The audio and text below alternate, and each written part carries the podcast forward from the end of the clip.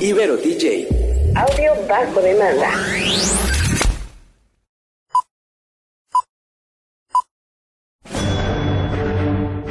Una charla con amigos sobre los acontecimientos cinematográficos lo puedes encontrar aquí en La Esquina del Cine.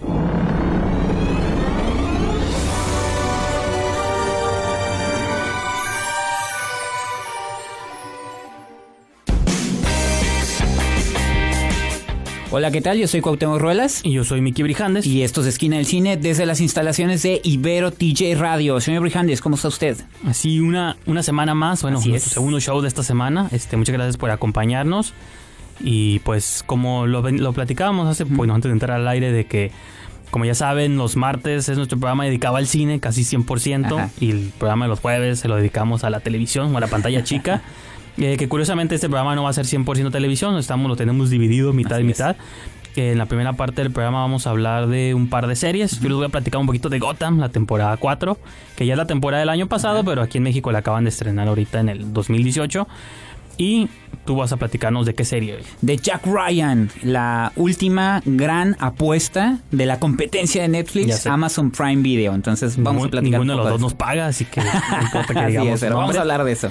Y en la segunda mitad del show, pues también tenemos este un par de invitadas muy interesantes. Lo que vamos a tratar de hacer esto como algo constante o regular, pero no sé si nos quieres platicar también. tú. Sí, pues vamos a hablar de la cartelera mensual de cine Tonalá Tijuana eh, y nuestras invitadas son eh, Adriana Trujillo y María José. Entonces, Sí. ellas La dos cantante de Cabana. Ellas dos nos van a hablar.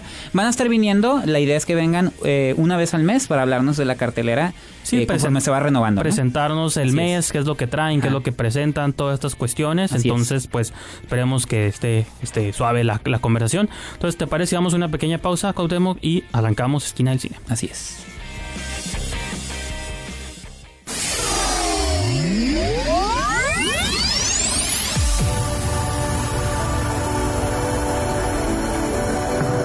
Las estrellas pasan por Que la fuerza te acompañe. ¡Magnífico! La Esquina del Cine.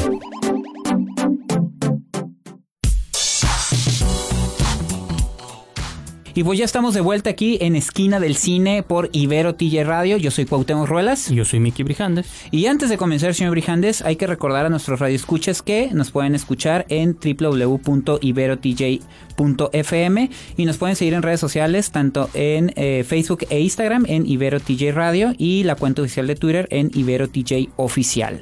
Claro, y de hecho a nosotros nos pueden leer también en esquinadelcine.com, ahí pueden encontrar todos sus programas este, es. una semana después de que Ajá. salen al aire y pueden encontrar mucho contenido más, ¿no? Eh, bueno, les voy a platicar, como les mencionaba, de Gotham, esta serie que ya esta es la cuarta temporada, repito, es- se estrena en, en México apenas esta cuarta temporada con un año de atraso, que siempre lo hacen, ¿no? No es como que por X o Y se atrasaron.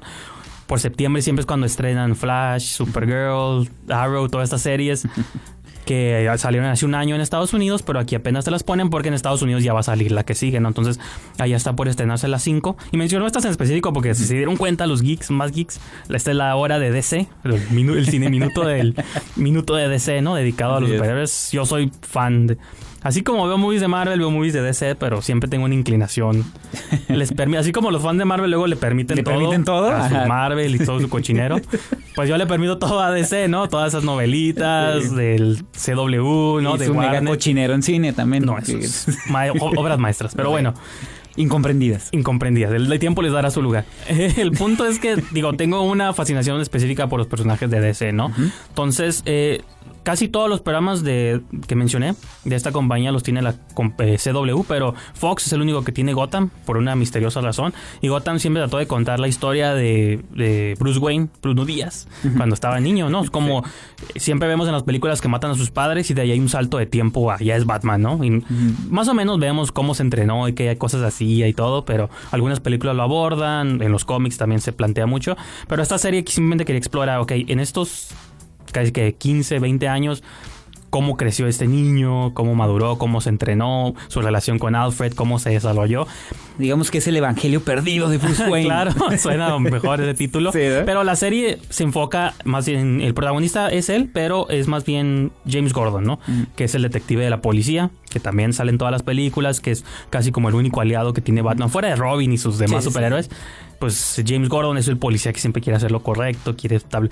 Ahora sí que cuando él siempre quiere resolver todo con el brazo de la ley, pero hasta donde la ley le alcanza y es donde entra Batman, ¿no? Para que haga el trabajo que él no puede hacer, aunque también Batman tampoco pues excede tanto, no se no mata, simplemente es como los trabajos de espionaje, ¿no? Detective es lo que, se avienta Batman, entonces pues sí, sigues a James Gordon y sus aventuras como policía, cómo se da cuenta que Gotham es una ciudad mega corrupta, el desde el alcalde, todo el mundo está inmiscuido en las mismas broncas de tráfico, de asesinatos y...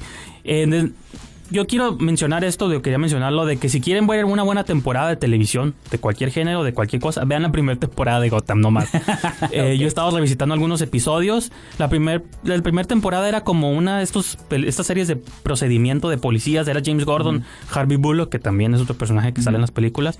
Y cómo ellos se enfrentan a la corrupción de Gotham, ¿no? Y cómo todo el mundo le dice, ya, mejor, Gordon, ya, pues sométete, no acepta tus chequecillos, tu lana acá de la calle.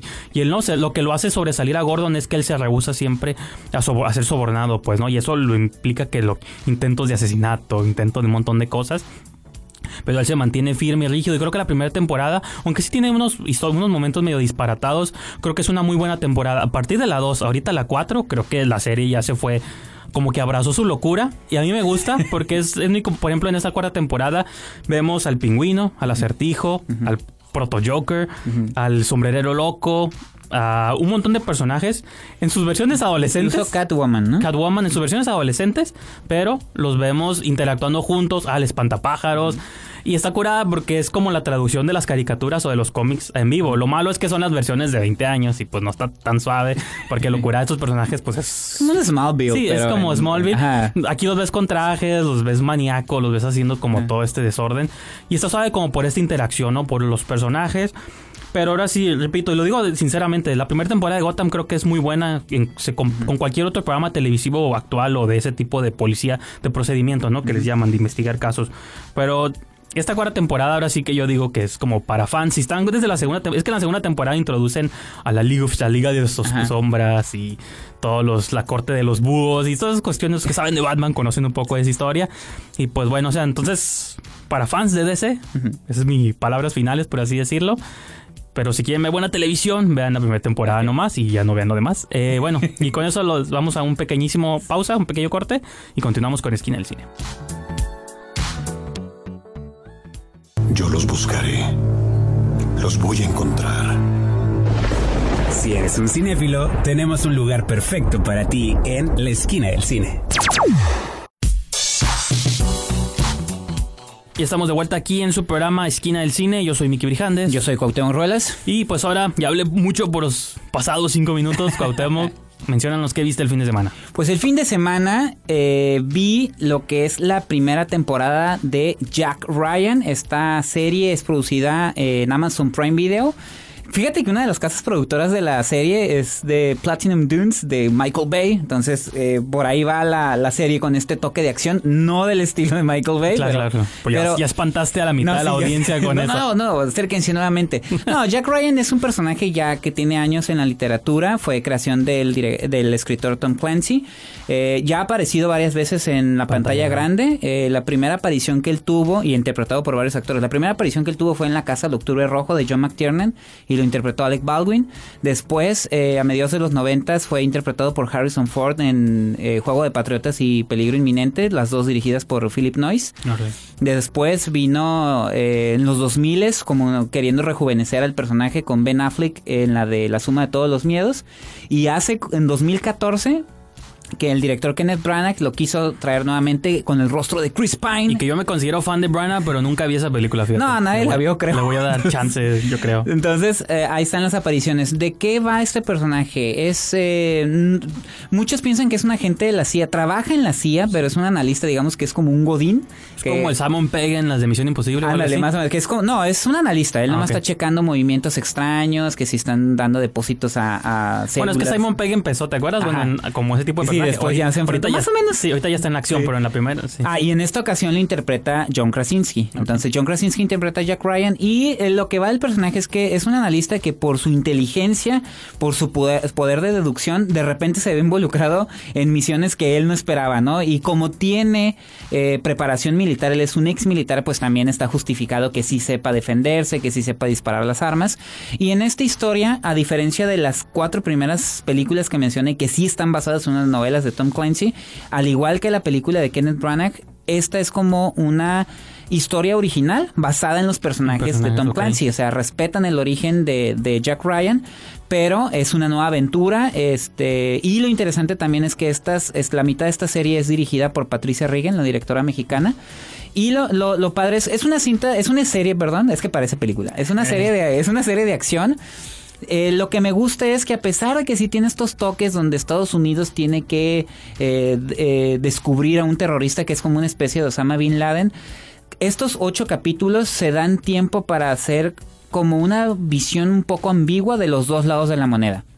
En Estados Unidos, pues sí, este, tratan de, de, yo, de- sobre todo Jack Ryan los trata de convencer como que tomen ciertas Claro. acciones, pero Estados Unidos siempre se reserva como diciendo, no, si no me afecta a mí no me meto, ¿no? Entonces, y del lado de los villanos y entre comillas los villanos, pues sí, el, el, el personaje principal eh, tiene un trasfondo, o sea, en flashbacks vemos que fue un hombre que sufrió... Krasinski, eh, dices, eh, No, el, el villano. Ah, ok. No, Jack Ryan, todos tienen un trasfondo. Sí, sí, sí. Jack Ryan también, te digo, respetan el personaje, respetan su origen, este, tiene un pasado ahí como militar. ¿Sí le compras como héroe de acción o no? Sí, sí. Sí, no, y aparte qué bueno que lo mencionas, es un héroe de acción fuera de lo común. Que ya lo habíamos visto poquito, ¿te acuerdas en la película de Michael Bay, la de 13, Sí. Ah, sí. 13 horas? Pero lo, lo suave de Jack Ryan es eso, que no es un Bruce Willis, no es un Sí, sí, Schwarzenegger, no. es un hombre que Pues se ve si lo ves en The. Office, le compras No, que pues es un hombre de escritorio. sí pues, se quedó ponchadillo el John Krasinski. Y en A Quiet Place, poquito de héroe de Sí, acción, ¿no? También.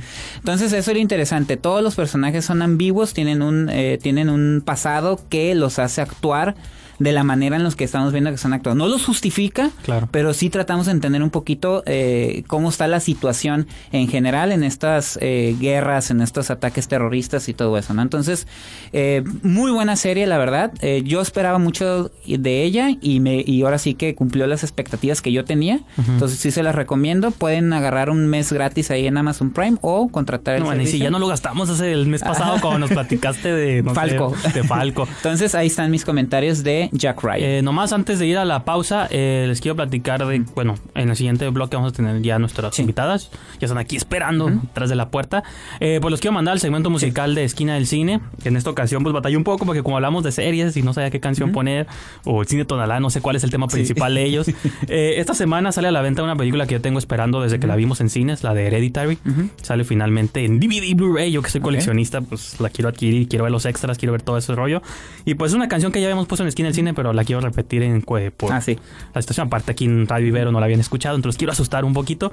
Es como uno de los temas que utilizan en los créditos de Hereditary, Ajá. que es de la cantante Judy Collins. La canción se llama Both, Both Sides Now. Entonces la van a escuchar como una canción Sí. muy linda, pero en el contexto de la Sí, movie adquiere tonos macabros. Entonces los dejo con esta canción del soundtrack de Hereditary y continuamos aquí en Esquina del Cine.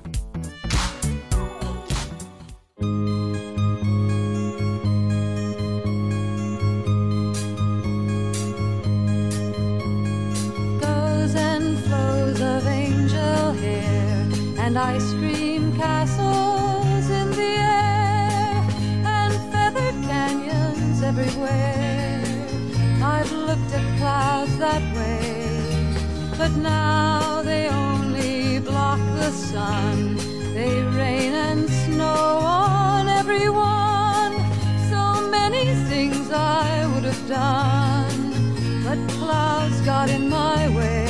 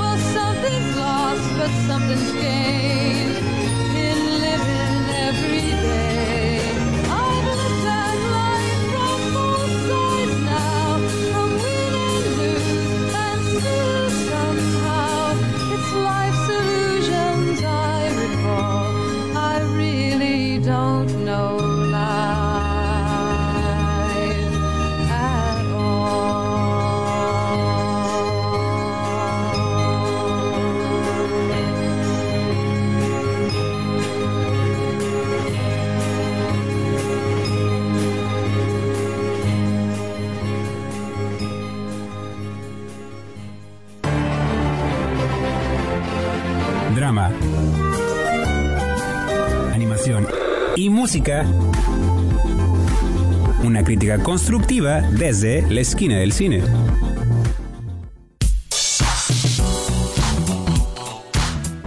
Estamos de regreso aquí en Esquina del Cine. Yo soy Miki Brijandes. Y yo soy Cuauhtémoc Ruelas. Y ahora sí vamos a presentar a Cuauhtémoc. Te invito a que presentes a nuestras invitadas. Así es, o ya lo habíamos mencionado en el primer bloque, eh, que con nosotros iban a estar María José Crespo y Adriana Trujillo de Cine Tonalá, Tijuana. Bienvenida chicas, gracias por acompañarnos. Gracias por la invitación. Hola, gracias. Sí, mira, la razón por la que eh, están ustedes con nosotros y lo habíamos comentado con los radioescuchas es eh, la idea es que una vez al mes nos acompañen para hablar de la cartelera. La razón es porque consideramos que Cine Tonalá pues es una es una alternativa para los que les gusta el cine de ver, eh, vamos a decirlo así, ¿no? una cartelera, válgame la redundancia, una cartelera alternativa fuera de lo que comúnmente vemos en las salas comerciales, ¿no? Entonces, cada mes ustedes cambian la programación, pero platíquenos un poco cómo va Cine Tonalá y si quieren, ahora sí que los highlights de este de lo que viene para los cinéfilos, ¿no? Bueno, muchas gracias a los dos por la invitación, por el espacio para eh, presentar nuestro nuestra programación de septiembre. Nosotros eh, tenemos una programación que consiste en algunas áreas claves que, por ejemplo, lo van a identificar también físicamente en el espacio de Tonalá. Cada mes tenemos cuatro estrenos que los tienen en unas cajas de luz doradas muy coquetas en el lobby para que no se pierdan. Entonces, cada mes tenemos cuatro estrenos.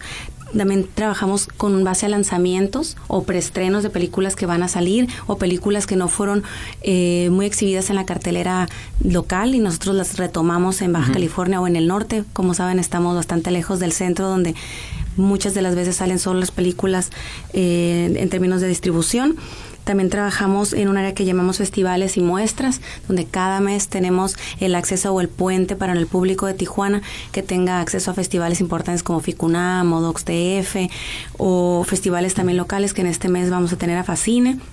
Tenemos otra área que para nosotros es clave, que es el área de territorio norte, que es el área donde le damos eh, el, el enfoque al cine de la región. Entonces nos trabajamos a partir de diferentes secciones si se fijan, en un espectro muy amplio, desde cine internacional que ha pasado por festivales en el mundo, por documentales en cuanto a géneros, pero también con un enfoque muy particular al cine mexicano y el cine regional. Así que hablando en términos de un panorama general en una radiografía, Cine Tonalá le está dando un espacio al cine contemporáneo, actual, sin dejar del punto de vista de la región. Ese sería como a grandes rasgos Sí, lo que claro. traemos. En- quisiera mencionar un par de highlights de nuestra programación de septiembre para que nos acompañen. Vamos a tener dos festivales, como les decía, invitados y uno de ellos es Ultracinema. Es un festival de cine reciclado y video experimental y trae una, trae una selección importantísima de lo mejor de la, de la selección de este año a Tijuana. Y lo vamos a tener el, el martes 18, perdón, 10 y- sí, 18, con entrada ¿Cómo libre en el funciona cine. eso de cine reciclado? A ver, Me quedó la duda. Es, es, es cine que no utiliza cámara, es un cine muy ecológico, por así decirlo. No, ¿cómo? A ver, ¿un cine sin cámara? Es un cine sin cámara. Wow. Es un cine, es un cine que se hace a partir de, de detritus, de desechos, de material Ah, reciclado, de fan footage, ok. Sí, de sí. fan Ah, footage, ok, ya, ya, ya. o, de, o material de YouTube. Que lo hacen con sus mentes los chavos, dije que no. Exactamente. No, bueno, no, ya. por lo general Sí. todo el cine tiene que ver con un proceso reflexivo, pero Sí. justamente el cine, el cine de found footage tiene que ver con un proceso muy autoral y ensayístico muchas veces, muy conceptual. Así que eh, Ultracinema es el festival que le dedica a eso en México y trabaja con algunos de los eh, creativos más van- vanguardistas en ese área. Y tenemos también, eh, vamos a hacer sede de Fascine, que ustedes conocen muy bien. Sí, pues eh, aquí el maestro Juan Alberto Podaca es el coordinador de la carrera de comunicación en Ibero, Es entonces... su séptimo año, ¿no? Séptimo, octavo año. Sí, Sí, sí, Fascine, festival. octavo, Octavo octavo, año. octavo de Fascine. Y eh, eso va a suceder este jueves, por eso me parece muy importante mencionarlo, a partir de las 5 de la tarde. Y, y, bueno, va a tener una programación importante de lecturas, de análisis, de crítica. Viene con él una película también, que es, que es Mente Revolver, que se rodó por acá en Tijuana, entonces era importante mencionarla. Así que bueno, y bueno, dos películas mexicanas que vale mucho la pena eh, señalar eh, las dos de cineastas interesantes mexicanos, Extraño Mero Verdadero, de Michelle Lipkins, que está de estreno este Tengo mes. muchas ganas de a esa nivel película, no la he podido ver. Estuvo creo que en Cineteca, pero no tuve Ficunam pues, también. sí. Y tenemos eh, pues el preestreno eh, de, de Reigadas, ¿no? claro. Nuestro Tiempo, que es una película que sale con varias copias, la tenemos nosotros también a partir de, de la última semana de septiembre para que estén atentos Sí, y nos acompañen. Claro. Sí, vamos a ir a una pequeña pausa y ahorita continuamos con más aquí con nuestras invitadas.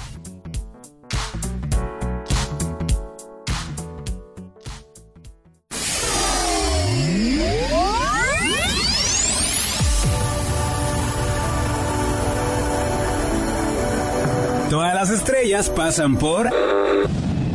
Que la fuerza te acompañe. ¡Magnífico! La esquina del cine.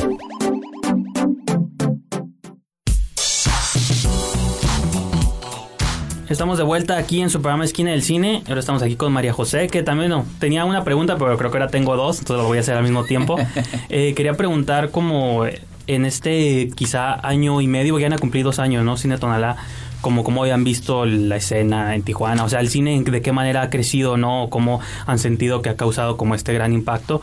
Y también te quiero preguntar a ti, María José, porque sé que eres nueva en el equipo, cómo te integras, cómo está todo este tu participación, ¿no? Bueno, creo que puedo responder a las dos preguntas porque antes de, de tomar esta nueva coordinación en, en la programación del cine, que eso incluye este pues películas, incluye este eh, conciertos, teatro, este talleres. Bueno, yo he sido mm, eh, asistente, ¿no? Este de- del cine y la verdad creo que desde el día cero que el cine llegó a Tijuana eh, nos ha abierto a todos los cineastas, sobre todo o videoastas en mi caso, eh, un espacio pues maravilloso, ¿no? En el sentido de eh, una pantalla grande donde mostrar tu trabajo. La primera vez que yo vi mi trabajo como videoartista fue en el Cine Tonalá Tijuana, ¿no? Que lo pude ver como en grande y Ok. como toda esta dinámica de, de, de, de trabajar con un equipo profesional, ¿no? Este, creo que ha sido muy importante para los cineastas y pues para el público tener una opción más, ¿no? De dónde ver películas. Creo que incluso el público de, de cines comerciales como Cinépolis, o sea, ya se escucha, ¿no? Que, o sea, también que quieren buscar otras opciones, ¿no? Porque de repente ya se ha vuelto algo muy institucional, ¿no? Como ir al Cinépolis o ir a estos no, cines. me toca que mucha gente como ustedes están en la Avenida Revolución, que digo, los que no viven en Tijuana es como la avenida principal, por así decirlo, de la ciudad. Me ha tocado que pasa mucha gente mientras estoy en el lobby y se quedan viendo y es como, ¿qué Como es queriendo esto? descubrir qué es, Tampoco ¿no? hay un cine en el centro, ¿no? Que Sí. es como que no se sentía qué tan importante era esta idea de que hubiera un cine en el centro de tu ciudad, ¿no? Sí, y nos llegan muchísimas personas que van caminando, que ven el cine y, hoy y se acercan, no saben lo que es, no conocen la terraza también que tenemos para ofrecer y entonces se les hace, órale, o sea, puedo puedo pedir una cerveza y entrar a ver una película, o sea, se les hace como algo muy novedoso y creo que eso es lo padre también del cine, ¿no? Como con, ofrecer y con este- precio regular, no de VIP, ¿no? Porque Exactamente. Sí, claro. Sí, este, y nomás para seguir mencionando como otros highlights, proyecciones, estrenos o películas que tengan este, Sí, este te- tenemos un área este infantil de cine. En este en esta ocasión viene Ana y Bruno, Bruno de Carlos Carrera, que Excelente. está buenísima. Es una película que tardó aproximadamente cuatro años en quedar lista. Es una película de animación. Y este tenemos como algo especial para esa película que es una promoción de dos por uno en pizzas de pepperoni. Ah, ok. Eh, que está increíble este para, para los niños. Es una película que hemos estado esperando muchísimo. De lo mejor del año, ¿eh? Yo lo digo a título personal. Por ahí en el programa también este tiempo compartido, los adioses, tienen un montón de cosas, Ah, ¿no? los, los adioses de este Natalia es- Beristain. de Natalia Beristain que relata lo de Rosario y nuestro tiempo de Carlos Reigada súper esperada que nos llegó bastante rápido aquí a Tijuana y este Pues lo de música, quizás sí, cine, que funciona siempre muy bien, música y cine. Tuvimos Chabela Vargas con bastante Ah, sí. público, pero La van a vino- volver a tener, ¿no? La tenemos algunos días más, Sí, nos sí, la han pedido también, la claro. vamos a dejar algunos días más, pero se incorpora Yo me llamo, yo no me llamo Rubén Blades, que es un documental sobre el músico, también como modo de, de- de narrativa coral sobre su, su historia y su música. Entonces, esta, ese tipo de género que reúne la historia, el biopic con lo musical ha funcionado muy bien también en públicos. Entonces vamos a tener también a Rubén Blades por acá y como dices, tiempo compartido que es una comedia, es algo más ligero, pero Sí. para tipo de público un poco más abierto. Y una muy esperada, Virus Tropical, es una película de animación, no para niños, pero una película también interesantísima como en estas narrativas aut- autorales en primera persona y tal, narrativas experimentales. Es una animación que también nos han pedido mucha gente joven en Tijuana y pues va a estar con nosotros.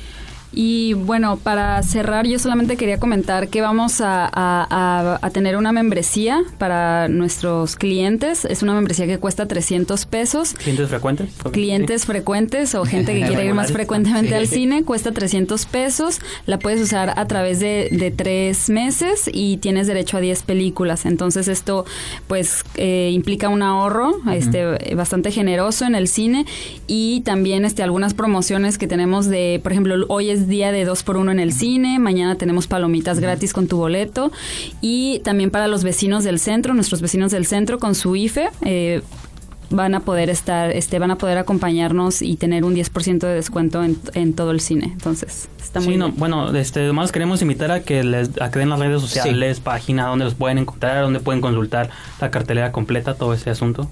Pues Cine Tonalá en Facebook, Instagram Cine Tonalá TJ y la página web que es www.tj.cinetonalá.mx. Nos pueden encontrar con toda la programación, información o con nada más googlearnos, ¿no? Sí. Los esperamos. Sí, no, y para que la gente, digo, bien que si hay opciones de cine, ahí están, para que luego no se anden quejando.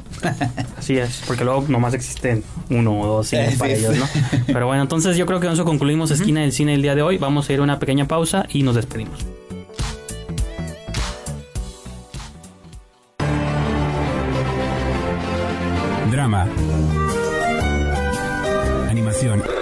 Música. Una crítica constructiva desde la esquina del cine.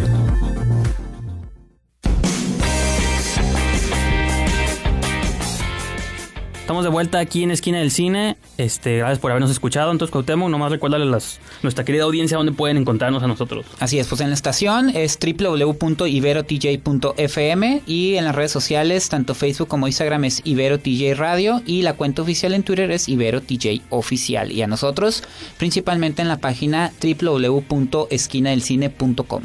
Así es, y a mí me pueden seguir en Twitter, Instagram, Letterboxd, ya saben todo ese rollo, en MySpace, Hi-Fi, arroba Brijandes. Y entonces es lo mismo. o sea, tengo hegemonía del nombre Brijandes. Así no sé a ti dónde te pueden encontrar. En eh, Twitter es arroba esquina del cine y en Facebook ingresen a la cuenta oficial de la revista Esquina del Cine. Entonces, con eso los dejamos y nos vemos, nos escuchamos la próxima semana. Hasta luego.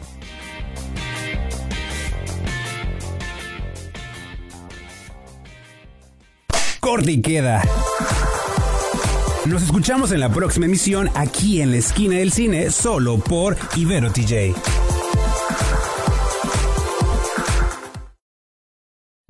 Ibero DJ. Audio bajo demanda.